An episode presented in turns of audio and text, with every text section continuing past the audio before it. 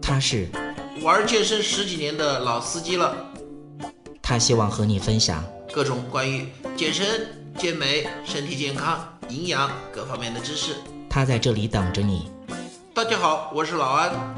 您现在收听到的是《健人谈》，我是健人安。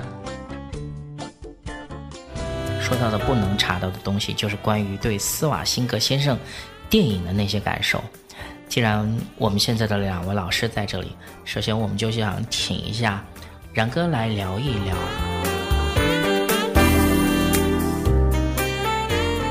关于斯瓦辛格先生这些电影的自己的心里的那些感受。首先要想听一下然哥的这种感觉，在你的心目中，你觉得最经典的一部州长的电影是什么电影？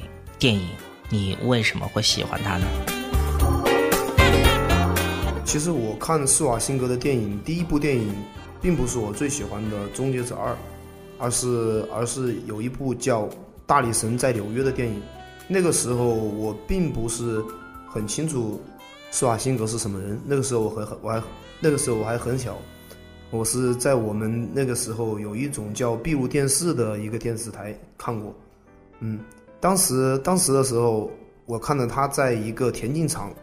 把上衣脱了，然后他那个胸肌可以跳舞，知道吗？我当时就震惊了，我看一下，哇，他身材怎么可以练成这个样子啊？还可以肌肉还可以这么灵活的变换，这这真简直就是真正的大力神呐！我当时就是这样想的。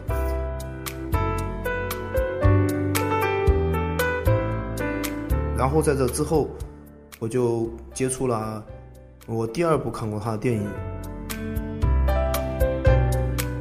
这部电影叫做《真实的谎言》，是相当精彩，也是很经典的一部。嗯，第三部我看过的电影就是《终结者一》。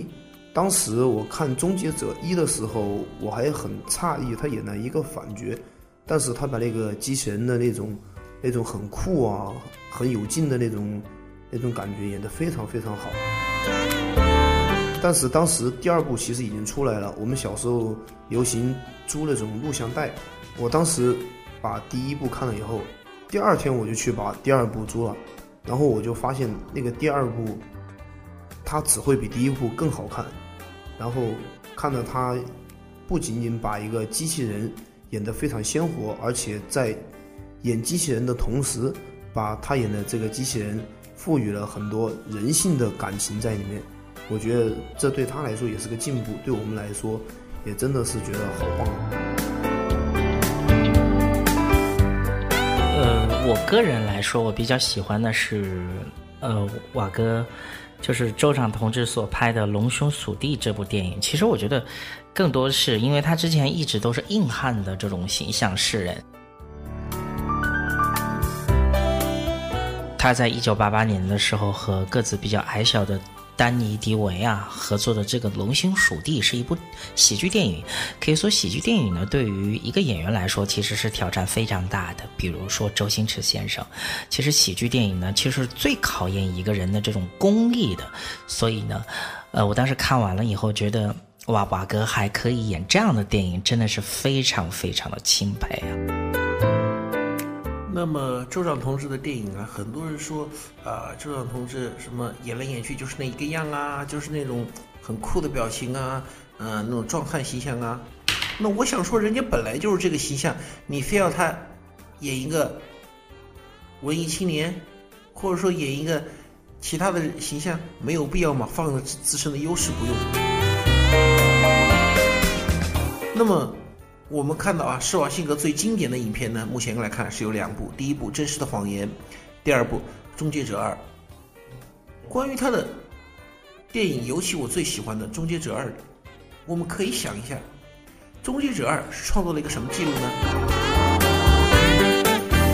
就在《终结者二》之前，很少出现续集比正集更加经典的。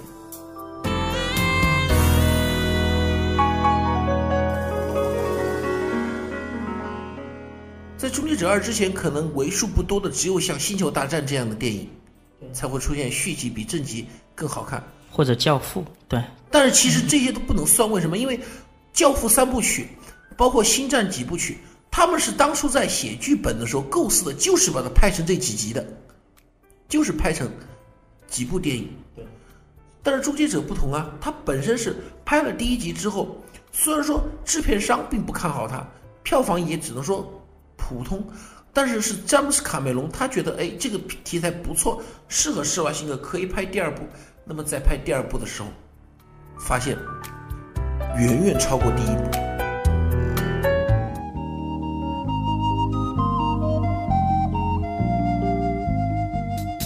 如果您喜欢我们的节目，也非常乐意与我们交流互动，请您直接微信搜索“龙易健身酷站”即可进行互动。